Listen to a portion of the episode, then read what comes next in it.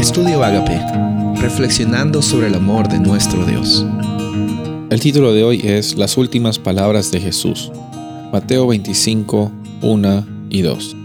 Entonces el reino de los cielos será semejante a diez vírgenes que tomando sus lámparas salieron a recibir al esposo.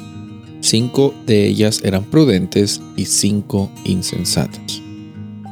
Según el libro de Mateo, encontramos que Jesús estaba en Jerusalén y eran sus últimas horas antes de morir.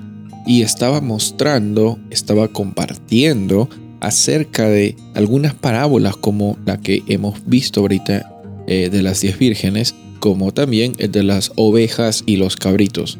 Porque es que Jesús estaba aún en sus últimas horas mostrando la realidad del reino de los cielos a las personas. ¿Y por qué estaba usando parábolas? Bueno, las historias son formas hermosas e increíbles de compartir una realidad.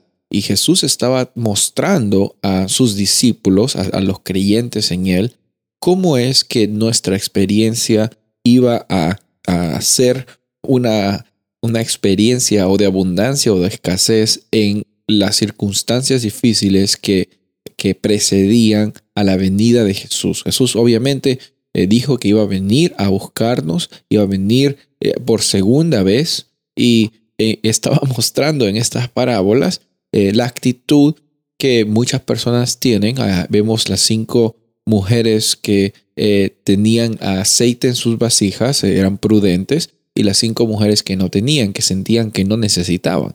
la escasez que viene aquí por estas mujeres que se les llama insensatas era la escasez que simbolizaba el aceite, simbolizaba el Espíritu Santo. Cuando llegó el esposo, todas las, todas las mujeres, todas las ah, vírgenes estaban dormidas.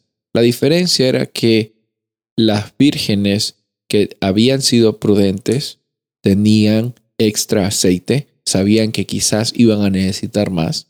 Mientras tanto, las vírgenes que no tenían el aceite, pues se les acabó y simplemente no tenían cómo participar de esa experiencia con el esposo que simbolizaba Jesús.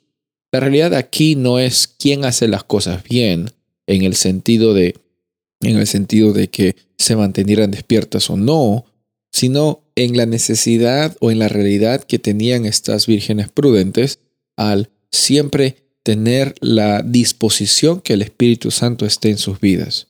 Ahora, todos se durmieron, recordemos esto, todas las vírgenes se durmieron. Llegó el esposo y todas estaban dormidas. La diferencia entre las prudentes y las insensatas no era que unas estuvieran despiertas y otras no, sino de que las vírgenes prudentes sabían que siempre iban a necesitar una porción extra del Espíritu Santo. El Espíritu Santo eh, es una necesidad y es una realidad, algo que se nos es dado para que viva en nuestros corazones, para que tengamos la oportunidad de salir adelante incluso en las circunstancias difíciles. Somos probados pero el Espíritu Santo en nuestro corazón causa de que podamos incluso en las pruebas vivir con abundancia. Soy el pastor Rubén Casabona y deseo que tengas un día bendecido.